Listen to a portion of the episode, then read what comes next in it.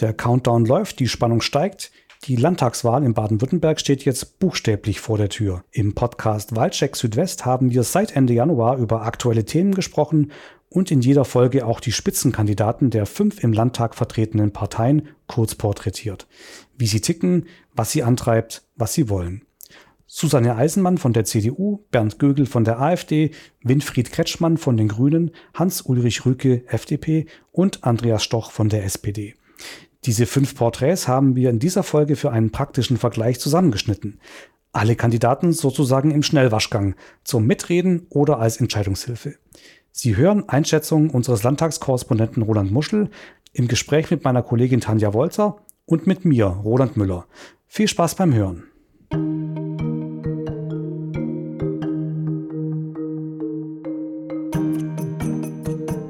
Es gab im Oktober eine Umfrage der Tageszeitung in Baden-Württemberg. Da kam raus, dass ein Drittel die Kultusministerin Eisenmann gar nicht kennt. Kann sich inzwischen ein bisschen verändert haben, aber beschreib sie doch mal ein bisschen. Äh, was ist sie für ein Typ? Susanne Eisenmann zählt sicher nicht zu den Politikern, äh, die man vorwirft, äh, weichgespült zu sein. Sie ist ein Typ mit Ecken und Kanten.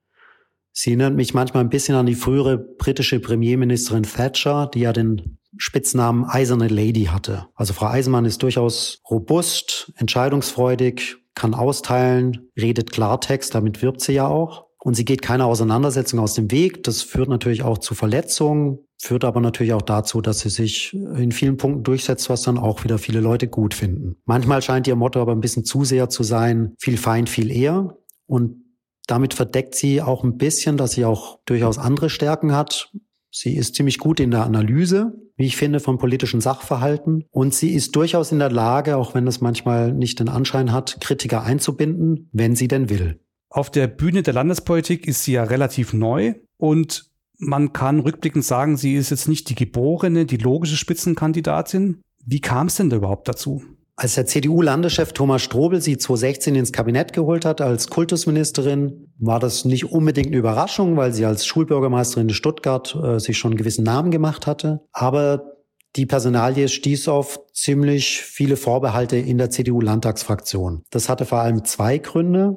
Zum einen war sie nicht Mitglied der Fraktion, das heißt, ihre Berufung hat andere Karriereträume zunichte gemacht. Zum zweiten kam sie mit dem Ruf, eigentlich eine liberale Schulpolitik zu machen, weil sie in Stuttgart auch Gemeinschaftsschulen eröffnet hat, dort äh, ganz gut mit dem grünen Verwaltungsbürgermeister Murawski äh, harmoniert hat, mit dem sie auch privat befreundet ist. Also sie kam jetzt eher mit dem Ruf einer Schwarz-Grünen und Schwarz-Grün war ja die Option oder Grün-Schwarz, die in der Fraktion ja zwar notgedrungen geschluckt wurde, aber jetzt nicht sehr, sehr beliebt war. Und er wurde auch eine gewisse Zugehörigkeit zu einem Lager ähm, vorgeworfen, oder? Genau, auch das stieß natürlich auf Vorbehalte. Sie ist ja politisch groß geworden mit Günter Oettinger, dem früheren Ministerpräsidenten, äh, dessen Büro sie lange geleitet hat, als dieser noch Fraktionschef war, äh, bis zum Aufstieg als Ministerpräsident. Und es gibt ja in der CDU heute vielleicht weniger als früher, aber immer noch gewisse Lager. Das war damals das Teufellager und das Oettinger Lager. Das ist natürlich ein Stück weit Vergangenheit. Ähm, aber im Hintergrund spielt es immer noch eine Rolle. Auch da gab es Vorbehalte. Jetzt war sie, wie gesagt, nicht die logische, die natürliche Spitzenkandidatin. Man könnte auch sagen, sie hat sich zur Spitzenkandidatin selbst gemacht. Wie hat sie denn die Stimmung gedreht in der Fraktion, die in der Frage eine ganz große Rolle spielt? Dafür waren meiner Meinung nach zwei Punkte ausschlaggebend. Zum einen hat sie konservative Ausrufezeichen in der Schulpolitik gesetzt. Sie hat etwa das Schreiben nach Gehör abgeschafft. Und sie hat sich zweitens sehr intensiv um auch Kritiker in der Fraktion bemüht, hat diese eingebunden in Entscheidungen, diese angerufen, zum Geburtstag gratuliert, auch so kleine Gesten, um einfach zu zeigen, ihr seid mir wichtig, ich entscheide nicht einfach für mich alleine, ich versuche euch einzubinden. Und sie hat sich so nach und nach aufgebaut zur Alternative von Landeschef Strobel, der ja eigentlich Spitzenkandidat werden wollte und sollte. Und das ja am Ende, wie wir alle wissen, mit Erfolg. Jetzt ähm, ist man als Kultusministerin in Baden-Württemberg immer im Fokus der Öffentlichkeit. Lehrer sind häufig unzufrieden, Eltern sind in der Regel auch chronisch unzufrieden. Also viel zu gewinnen gibt es da oftmals nicht. So ist zumindest das Vorurteil. Ist jetzt diese Rolle als Kultusministerin für Sie eine zu große Hypothek für den Wahlkampf?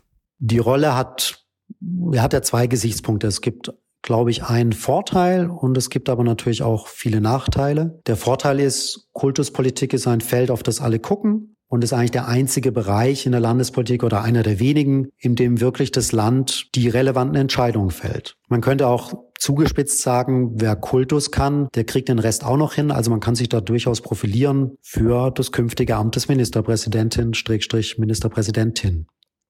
Jetzt kommt das große Aber. Das muss man erstmal hinkriegen. Und das ist gar nicht so einfach, unabhängig von der Person. Denn in der Schulpolitik meint jeder mitreden zu können. Jeder war selber mal in der Schule, hat Kinder in der Schule, Enkel. Das ist ein bisschen wie beim Fußball, wo es auch jeder ein bisschen besser weiß als der aktuelle Fußballnationaltrainer. Das ist natürlich eine schwere Hypothek. Mit der hat Frau Eisenmann jetzt zu kämpfen. Und wie schwierig es ist, es allen recht zu machen, sieht man ja an der aktuellen Diskussion um Kita- und Schulöffnung. Da gibt's ja eigentlich gute Argumente für beide Seiten, aber es überwiegt ein bisschen eine Schwarz-Weiß-Debatte und sie steht da mittendrin. Deswegen gab es früher lange, gab's, galt in der CDU das Bonbon, mit Schulpolitik kann man keine Wahlen gewinnen, man kann sie höchstens verlieren. Ich glaube, es war Günter Oettinger, der mal gesagt hat, in der Schulpolitik geht es darum, unentschieden zu spielen. Frau Eisenmann muss natürlich ein bisschen mehr draus machen, wenn sie die Wahl gewinnen will. Und das ist jetzt natürlich eine gewaltige Aufgabe, die da vor ihr liegt. Jetzt würde ich aber aus heutiger Sicht auch sagen, es sind noch einige Wochen bis zur Wahl. Und gerade die Ereignisse in dieser Woche haben gezeigt, unter den Bedingungen der Pandemie ist dieser Wahlkampf natürlich auch eine Wundertüte und noch ist alles möglich. Okay, so viel also zu Frau Eisenmann. Ich fasse mal flapsig zusammen durchsetzungsstark, analytisch scharf, auch mal polarisierend mit einem nicht ganz einfachen Amt.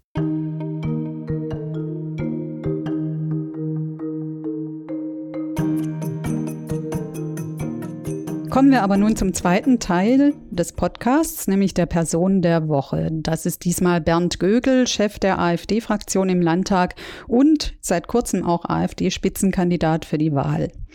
Was kannst du uns denn zu dieser Person sagen? Was ist das für ein Typ?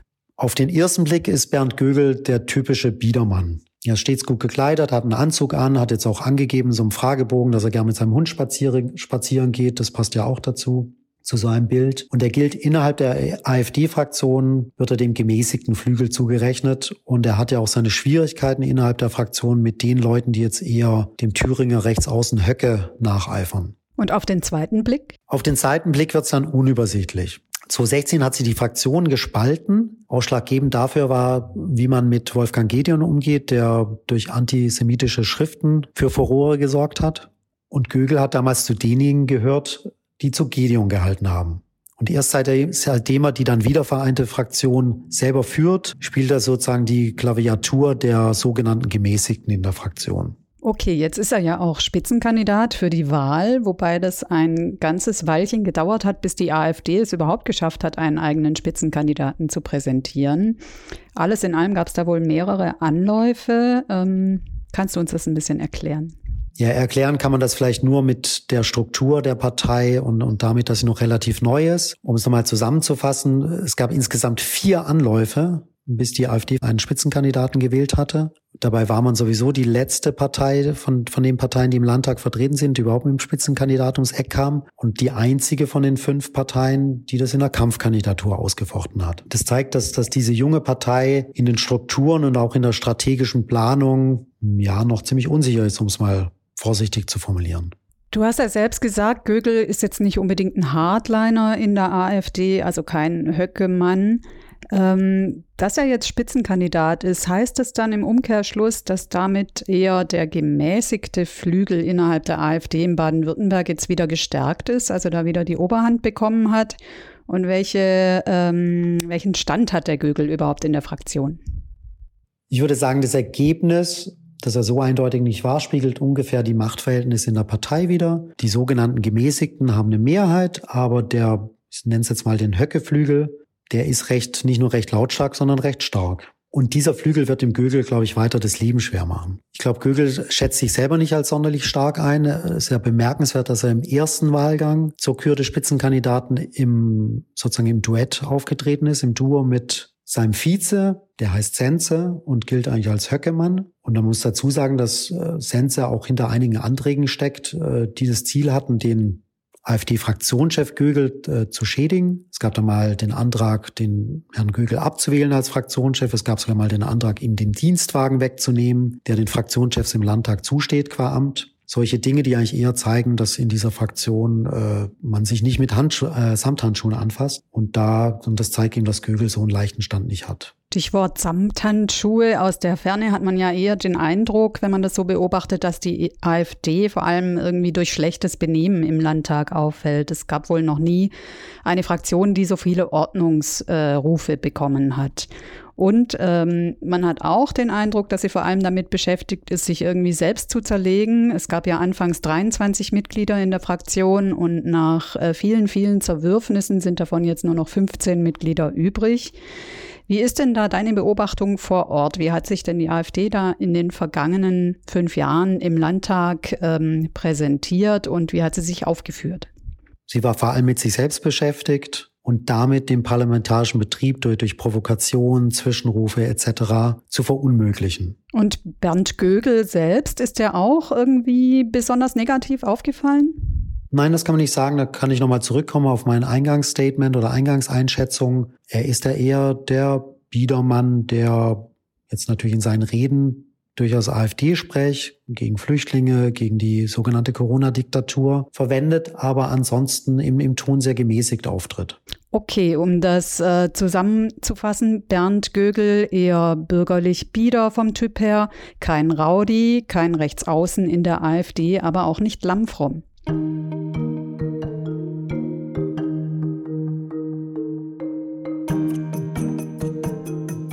Starten mit der Person der Woche. Das ist eben Winfried Kretschmann, der am Freitag bekannt gemacht hat, dass seine Frau Galinde an Brustkrebs erkrankt ist, dass er sie in dieser Zeit unterstützen will und deshalb nicht mehr alle Wahlkampftermine macht. Die Regierungsgeschäfte will er aber weiter mit vollem Einsatz weiterführen. Es war ja sicher eine bewusste Entscheidung, das jetzt selbst öffentlich zu machen und da transparent zu sein und die Deutungshoheit zu behalten, bevor Gerüchte aufkommen. Aber es wurde jetzt dann teilweise doch missverstanden, nämlich als Totalrückzug aus dem Wahlkampf. Wie kam es denn dazu? Ja, da ging zunächst bundesweit Eilmeldungen äh, über die Ticker, die sich bei genauem Hinsehen einfach als falsch erwiesen haben. Ich weiß nicht, ob da jemand zu schnell eine Nachricht gewittert hat ähm, oder nicht genau gelesen hatte. Richtig ist, dass Winfried Ketschmann weniger Wahlkampftermine wahrnehmen wird, als er zunächst vorhatte und als er auch zugesagt hat. Falsch war und ist, dass er sich ganz aus dem Wahlkampf zurück, zurückziehen würde, was ja dann die Frage aufwerfen, aufgeworfen hätte, ob er möglicherweise überhaupt ganz aufhört. Das tut er aber nicht. Genau, das muss man mal ganz klar sagen. Die Nachricht von der Erkrankung von Galinde Kretschmann ist ja auch mit großer Anteilnahme aufgenommen worden. Also politisch haben alle Parteien, auch die politischen Gegner, Genesungswünsche geschickt. Auch Angela Merkel ließ gute Wünsche ausrichten. Und da schließen wir uns natürlich auch sehr gerne an. Also auch an der Stelle gute Besserung. Galinde Kretschmann ist ja nicht ganz so im Licht der Öffentlichkeit wie ihr Ehemann. Äh, sag doch mal ein paar Takte über sie. Du kennst sie ja auch ein bisschen. Ja, Gerlinde Kretschmann ist so, wie ich sie kennengelernt habe, niemand, der sich ins Rampenlicht drängt. Sie hat sich auch früh gegen das Etikett First Lady gewehrt. Sie sagt bei solchen Gelegenheiten dann immer, ich bin einfach die Gerlinde Kretschmann, die eben auch Mutter ist und Oma. Ähm, und diese Bodenständigkeit hat sicher auch zu ihrer Beliebtheit beigetragen, genauso wie ihre Offenheit und Unvorstellbarkeit, die man ihr, glaube ich, attestieren kann. Sie ist jemand, der gut auf Leute zugehen kann und hat da in gewisser Weise auch ihren Mann ein bisschen ergänzt. Ähm, die Süddeutsche hat mal ganz treffend geschrieben, dass bei Winfried Kretschmal der Smalltalk manchmal ziemlich small ausfalle. Und da war sie eben so ein Element mit ihrer leutseligen Art, die das ganz gut ausgleichen konnte. So, man darf sie jetzt aber nicht unterschätzen. Was man wissen sollte, ist, dass sie nicht nur die drei gemeinsamen Kinder großgezogen hat, inzwischen auch zwei Enkelkinder hat ähm, und nebenbei als Grundschullehrerin gearbeitet hat, sondern sie war auch immer politisch aktiv. War selber bei den Grünen als Kreisrätin, als Gemeinderätin. Und sie hat sich zwar nie zu landespolitischen Themen geäußert, ist ja auch nicht ihr Geschäft, aber sie hat doch auch einen gewissen Einfluss, zumindest, das ist kolportiert, ähm, auf eine ganz wichtige Entscheidung, nämlich dass Kretschmann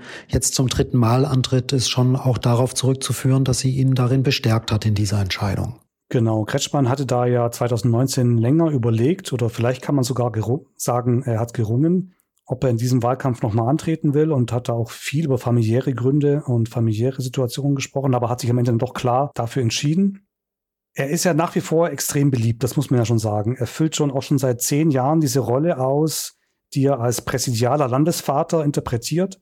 Und viele kennen auch nur dieses öffentliche Bild von ihm. Zehn Jahre sind dafür echt eine lange Zeit. Du kennst ihn ja schon deutlich länger, auch als er noch grünen Fraktionschef war in der Opposition. War das für dich damals absehbar, dass er jemals Ministerpräsident werden kann und so einen Weg gehen? Nein, also das wäre sicher gelogen. Das war weder in seiner Vita angelegt. Er war ja auch mal während seiner Studentenzeit zwei Jahre im Kommunistischen Bund Westdeutschland. Das jetzt heut, aus heutiger Sicht eine Jugendsünde, aber sicher nichts, äh, was man macht, wenn man es darauf anlegt, mal Ministerpräsident zu werden. Dazu kommt, dass die Grünen als Partei ja eigentlich auch ganz, ganz lange nicht im Fokus waren, wenn es darum ging, welche Partei stellt den nächsten Ministerpräsidenten. Ich habe Winfried Kretschmann sozusagen noch zu Oppositionszeiten als einen kennengelernt, der die Grünen früh darauf getrimmt hat, auf einen Realokurs, darauf mal regierungsfähig zu werden. Aber die Perspektive war immer eine andere. Die Perspektive war, die Grünen sollten fit gemacht werden für eine Juniorpartnerschaft unter einem CDU-Ministerpräsidenten. Dass es dann anders gekommen ist, war so bis 2011 nicht vorstellbar. Bei Landtagswahlen kann man immer wieder Überraschungen erleben. Kretschmanns Werdegang war ja auch, wenn man die Vita anguckt, durchaus wechselhaft und nicht durchgehend diese eine Erfolgsgeschichte. Was kannst du denn dazu sagen? In der Tat, Kretschmann gehörte zwar einerseits zu den ersten fünf Abgeordneten der Grünen, die es 1980 in den Landtag geschafft haben, ist 83 dann auch gleich Fraktionschef geworden, aber schon ein Jahr später, 1984, ist er nicht wieder in den Landtag gekommen, weil seine Partei es versäumt hatte, fristgerecht die Unterlagen einzureichen. Er hat dann Unterschlupf gefunden im hessischen Umweltministerium, wo 1987 ähm, Joschka Fischer der erste grüne Umweltminister überhaupt war. Man erinnert sich, der Turnschuhminister Fischer. Und unter ihm hat da Kretschmann gedient, war der Referent in der Grundsatzabteilung und das wird heute natürlich in den schönsten Farben gemalt, wie gut sich die zwei verstanden haben, welche Ideen Kretschmann dabei gesteuert hat. Tatsächlich wird es von Zeitzeugen etwas anders dargestellt. Danach hat Fischer keinesfalls in Kretschmann die, die Zukunft der Grünen gesehen, gar den nächsten Ministerpräsidenten oder den ersten grünen Ministerpräsidenten, sondern er soll vielmehr ein bisschen despektierlich von, vom grünen Waldschrat aus Oberschwaben gesprochen haben. Ob das jetzt stimmt, weiß ich nicht, aber in die Richtung ging es. Ähm, und es zeigt doch, dass da ein weiter Weg hinter Kretschmann auch liegt. Wie würdest du denn seinen Politikstil beschreiben? Er gibt sich ja gerne philosophisch gelehrt, zitiert Hannah Arendt, aber ohne es einmal eins der Machtpolitik wird man sicherlich auch nicht so einen Weg hinlegen können. Genau, du sagst es. Also er ist sicher jemand, ähm, der ganz, ganz gerne Hannah Arendt zitiert, seine Lieblingsphilosophin, aber er hat sicher auch Machiavelli gelesen. Wer so lange Ministerpräsident ist, sich so lange an der Macht hält, ähm, ja, der weiß schon auch an den richtigen Hebeln zu drehen, wenn es drauf ankommt. Insgesamt kann man, glaube ich, sagen, er ist sicher ein Mann der langen Linien, der Probleme sehr grundsätzlich analysiert, der einen Kompass hat und der in Grundsatzfragen sehr profunde Antworten geben kann. Die Antworten fallen dann manchmal aber auch sehr kurz aus oder auch ausweichend, wenn es um aktuelle tagespolitische Geschichten geht. Jetzt kann man sagen, da muss er auch nicht alles im Detail wissen, dafür hat er seine Mitarbeiter, seine Minister, seinen Stab. Es gab aber auch Regierungschefs, ich denke da zum Beispiel an Günter Oettinger, da war das anders. Der Günter Oettinger konnte zum Beispiel die Vor- und Nachteile von jeder Umgehungsstraße im Land hoch und runter deklinieren. Da hat es an jemand anderen Dingen gehapert. Derzeit ist ja Kretschmann vor allem als Krisenmanager gefragt. Da blühen ja manche Politiker regelrecht auf. Wenn man jetzt das bayerische Pendant Markus Söder anguckt, der sich dynamisch zeigt und zupackend und bei dem man das Gefühl hat, er kann vor Kraft kaum laufen in der Krise. Jetzt bei allem Respekt, bei Kretschmann, inzwischen 72, ist der Eindruck nicht ganz so dynamisch. Ist die Krise vielleicht gar nicht so sehr sein Ding? Also Söder, du sagst, es läuft da zur Hochform auf. Das ist auch etwas, was Kretschmann Respekt abnötigt.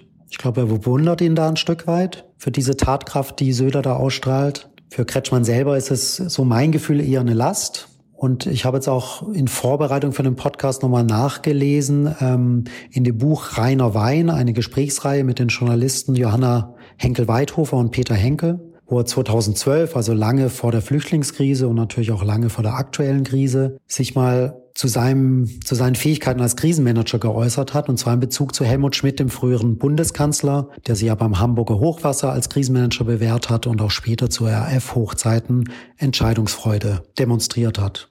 Kretschmann hat da sich selbst so eingeschätzt, ich zitiere mal, Krisenmanagement im Schmidtschen Sinne ist nicht unbedingt meine Stärke. Ich bin ein langsamer Politiker. Das ist eine Selbsteinschätzung, die, glaube ich, äh, ganz zutreffend ist. Die würde er heute sicher so nicht mehr äußern, würden ihm seine Berater sicher rausstreichen. Andererseits kann man sagen, hat er die Flüchtlingskrise so gemanagt, dass ein Großteil der Bevölkerung damit zufrieden war, ihn ja auch im Amt bestätigt hat. Und auch in der jetzigen Krise hat er bislang die Mehrheit der Bevölkerung hinter sich. Man könnte also auch sagen, man wächst mit den Aufgaben.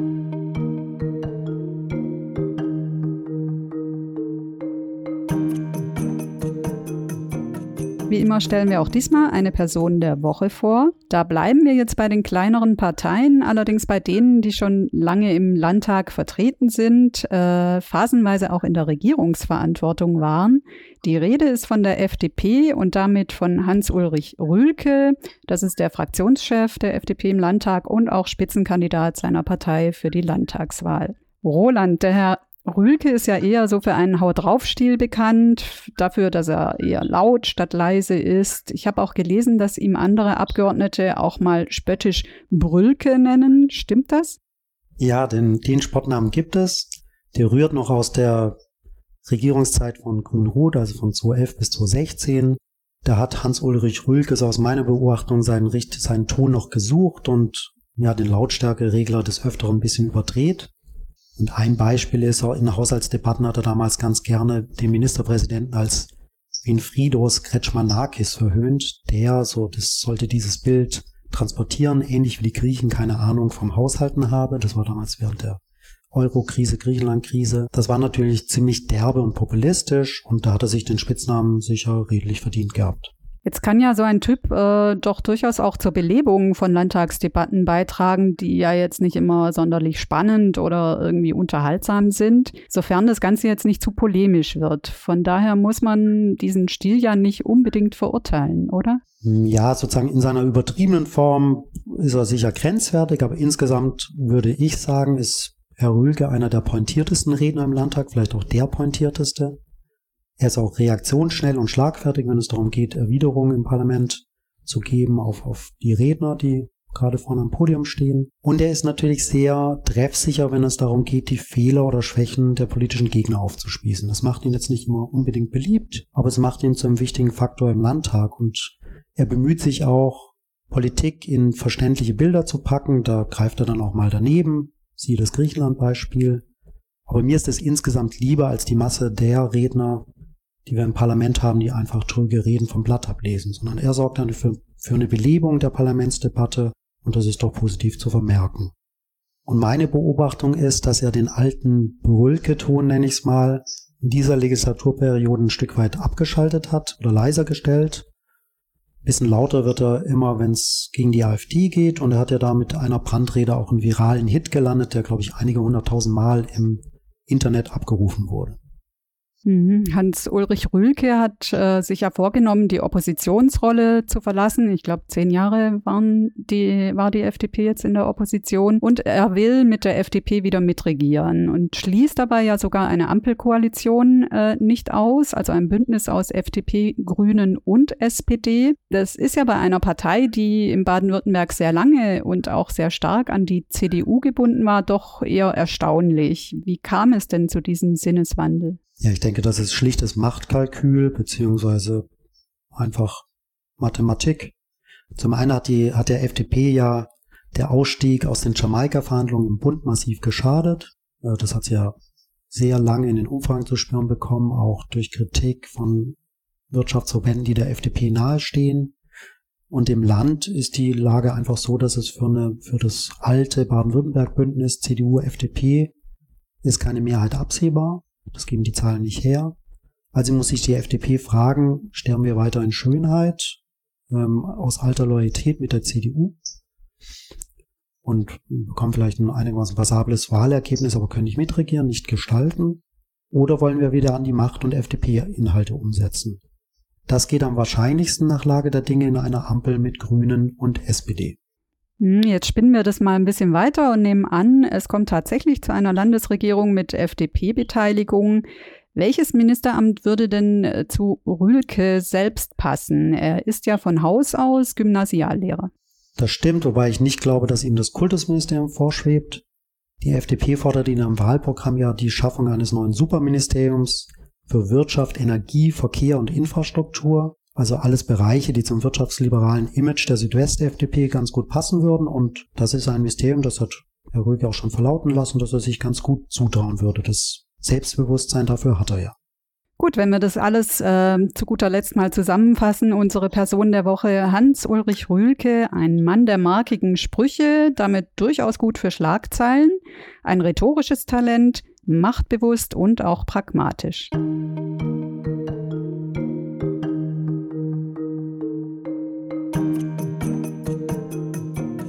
Dann kommen wir also zur Person der Woche und ein Protagonist fehlt uns noch in unserer Fünferriege. Das ist SPD-Spitzenkandidat Andreas Stoch. 51 Jahre alt und derzeit der Mann für fast alles in der SPD. Stoch hat eine recht steile Karriere hingelegt, 2009 aus dem Landtag gekommen, war dann Kultusminister von 2013 bis 2016, wurde Fraktionschef im Landtag, Oppositionsführer und Parteichef im Land und jetzt auch Spitzenkandidat. Ist das für die SPD eine One-Man-Show namens Stoch? One-Man-Show, da muss ich jetzt kurz überlegen. Also natürlich werden die Aufgaben auf mehrere Schultern verteilt, aber in der Außendarstellung sicher, da ist es eine One-Man-Show. Muss es vielleicht auch ein Stück weit sein? Man muss ja sehen, eine Oppositionspartei im Landtag erhält jetzt nicht so wahnsinnig viel Aufmerksamkeit. Und da macht es durchaus Sinn, diese Aufmerksamkeit zu kanalisieren auf ein, zwei Personen. Das ist in dem Fall eben Andreas Stoch als Landesvorsitzender und Fraktionschef im Landtag.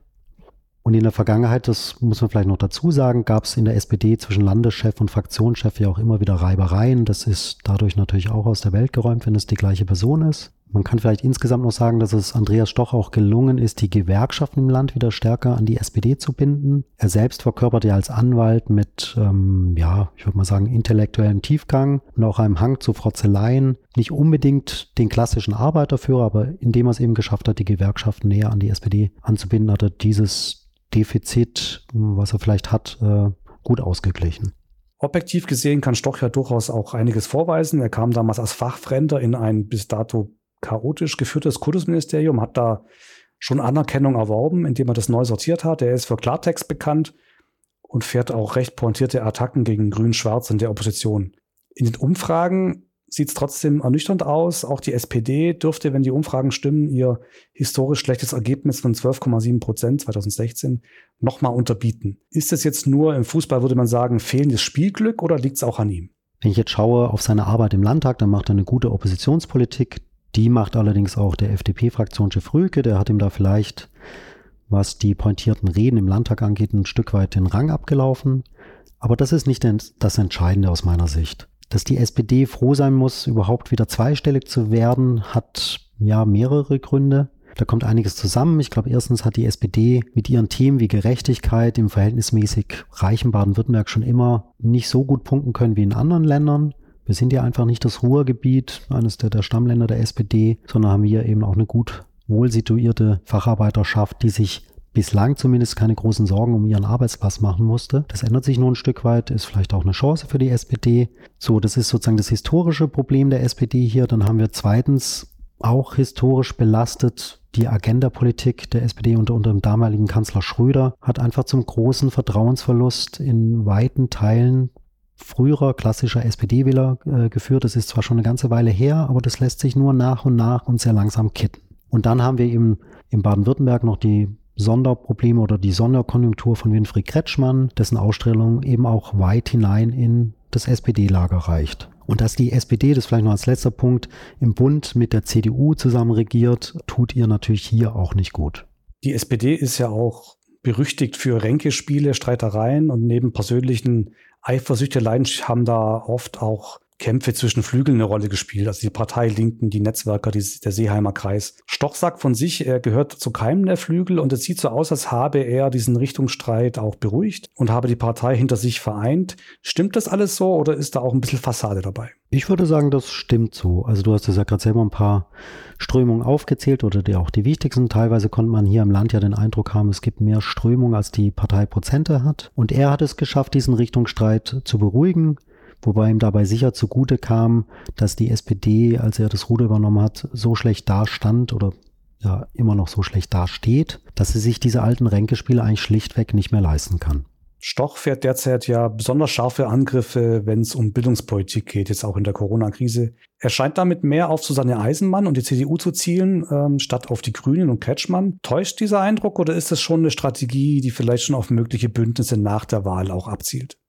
Also da täuscht dich dein Eindruck auf keinen Fall.